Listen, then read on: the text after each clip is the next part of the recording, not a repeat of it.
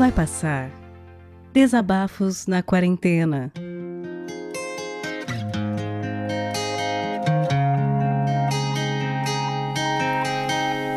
Fala Vidani, fala galera do Vai Passar. Meu nome é Bruno Malta.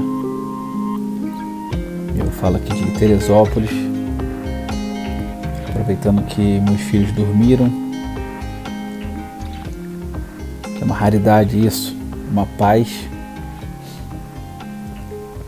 E vim aqui falar um pouco da minha da minha experiência nesse, nesses meses de pandemia. Eu estava falando com o Fencas, eu sou irmão do Fencas, do SciCast. E estava falando com ele que para ele é muito mais fácil porque ele tem. Você tem um bordão. Para você, você tem um microfone maravilhoso. Então, para mim, além de ser muito envergonhado, é muito difícil virar público e falar um pouco do que a gente tem vivido, né? É, eu tenho. Sou casado, minha esposa é médica, pediatra, e eu tenho um restaurante lá no Rio de Janeiro, na cidade do Rio de Janeiro. Fica a mais ou menos uns 5 quilômetros aqui da, da minha casa. E a gente, desde o início de, de março, leu muito sobre a pandemia, de que estava avançando, e a gente não tinha muito para onde correr. Nós fomos vendo que o número de clientes foi diminuindo cada vez mais, até que no dia 20 de março a gente se viu obrigado a fechar as portas.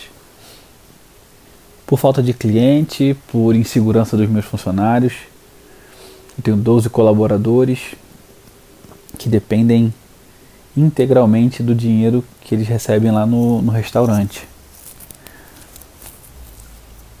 E a gente, infelizmente, se viu obrigado a fechar. Os meus vizinhos também.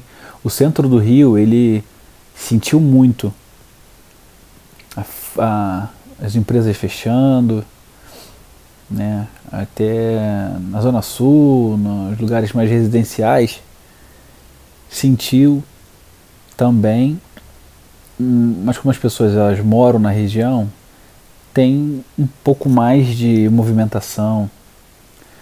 É, os restaurantes, os, é, os bens de. as empresas que, que, que sobrevivem com cliente de, de venda direta, eles têm as pessoas morando nos arredores. No centro não, o centro parou de vez. Então a gente teve que fechar. No início a gente deu férias, depois o governo liberou a suspensão de, de 60 dias, a gente pegou a suspensão de 60 dias, tentou voltar em, mar, em junho, e foi um fracasso, um fiasco. A gente atendia uma média de 300 pessoas, passou a atender 30. Então não pagava nem a passagem dos funcionários. E a gente se viu obrigado a fechar de novo. E desde o dia 20 de março, eu fui o pai responsável pelas crianças porque como minha esposa é médica, ela trabalhou mais do que o necessário, mais do que o habitual. A gente também liberou a, a moça que trabalha aqui em casa para que ela evitasse de pegar condução e, e se expusesse também aos riscos. E eu fiquei com duas crianças em casa num apartamento de 80 metros quadrados. É muito complicado. Muito complicado. Mas a gente foi foi levando. A gente fazia uma caminhada às 6 horas da manhã, quando não tinha ninguém nas ruas, de máscara. Passeava aqui só no, na quadra da nossa casa. Para eles poderem também esticar um pouco as pernas é, sair um pouco de dentro de casa. E e um mês disso a gente resolveu ir para casa do meu pai, no interior aqui do, de Teresópolis, famoso interior do interior. E lá sim a gente teve paz. É uma casa muito maior, uma casa com terreno, com pula-pula, com piscina, pomar cheio de fruta, um condomínio fechado com várias ruas de, de terra de quase ninguém, então a gente conseguia caminhar, a gente conseguia brincar e para as crianças foi algo visivelmente melhor. O que para elas estava sendo um saco, uma monotonia, eles sempre foram muito, ela principalmente, a minha filha principalmente, sempre foi muito ativa, muito brincalhona. Se via tendo que ficar vendo televisão, vendo desenho, não podia ver a vovó, não podia ver o vovô. E, e quando a gente tomou essa decisão de ir para essa casa de campo, a gente mudou completamente a, o cenário da nossa, da nossa quarentena. O que não quer dizer também que as coisas estavam resolvidas estavam melhores resolvidas para eles, que já tinham diversões e, e coisas diferentes para fazer.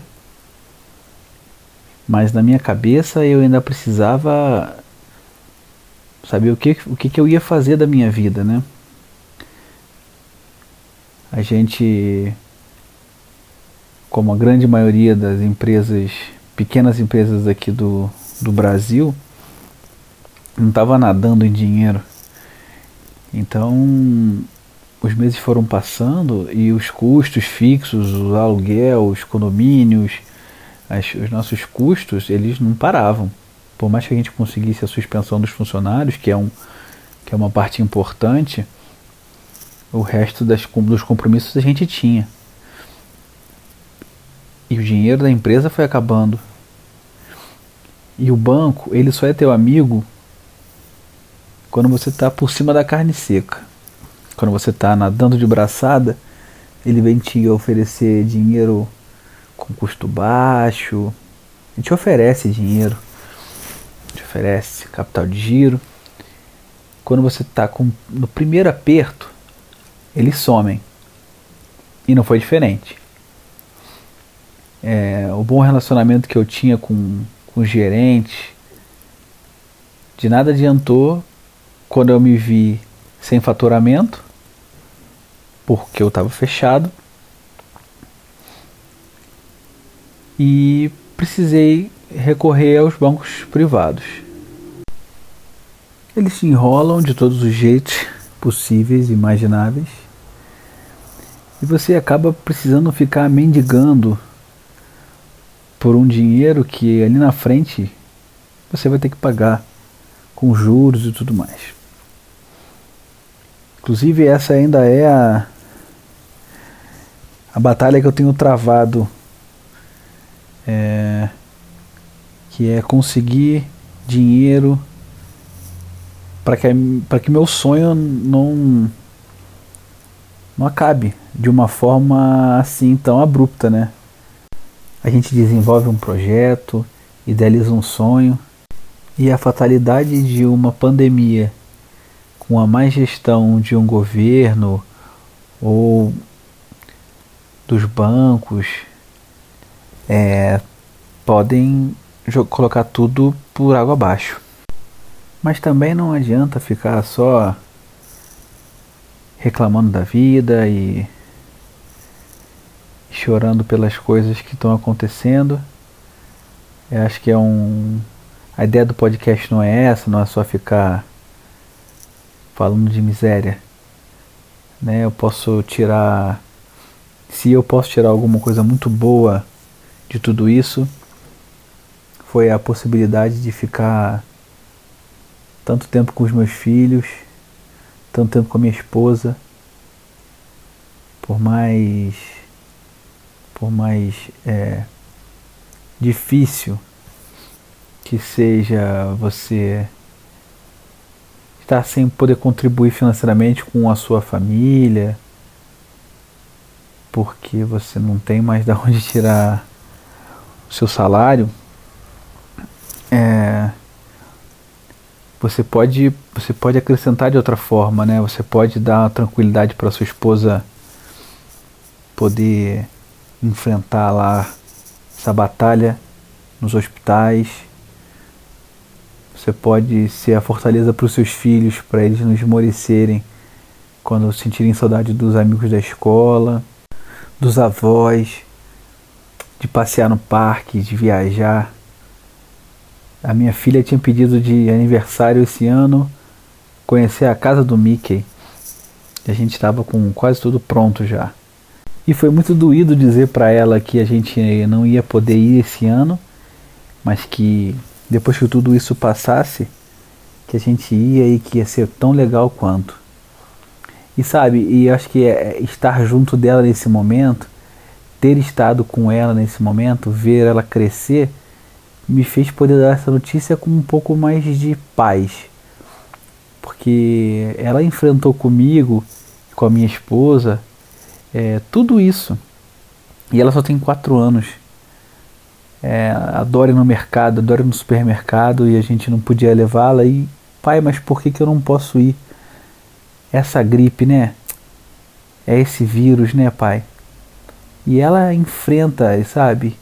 Então, eu acho que essa ela deu, deu pra gente esse respaldo, essa credibilidade dela ver a gente todo dia enfrentando e, e, e tentando buscar alternativas para para melhorar a qualidade de vida dela e, de, e do, meu, do meu filho. E eu acho que isso fez essa, essa cumplicidade né, entre a gente. Então, aproveite. Se você não tem, se você não pode, se você não precisa sair, se você não pode sair, aproveita para ficar com os seus, mas ficar integralmente, sabe?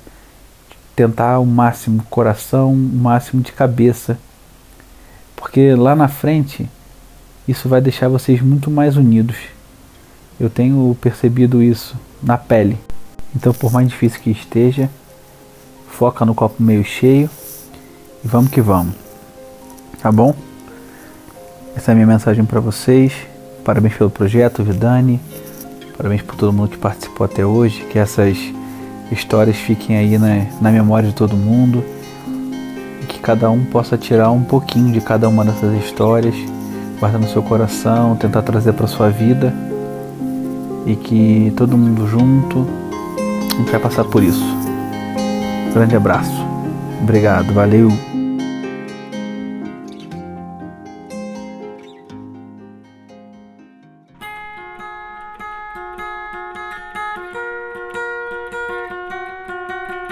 Vai Passar Desabafos na Quarentena é um podcast colaborativo, o que quer dizer que você pode participar também.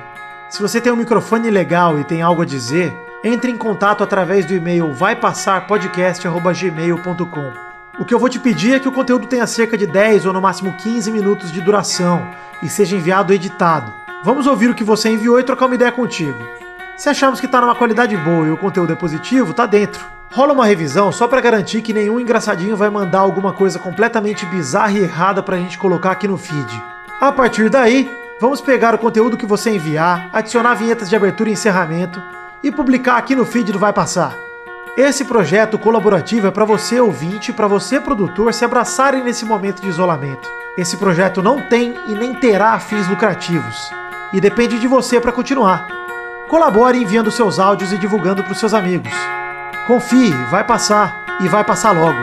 É só a gente ficar em casa e fazer a nossa parte.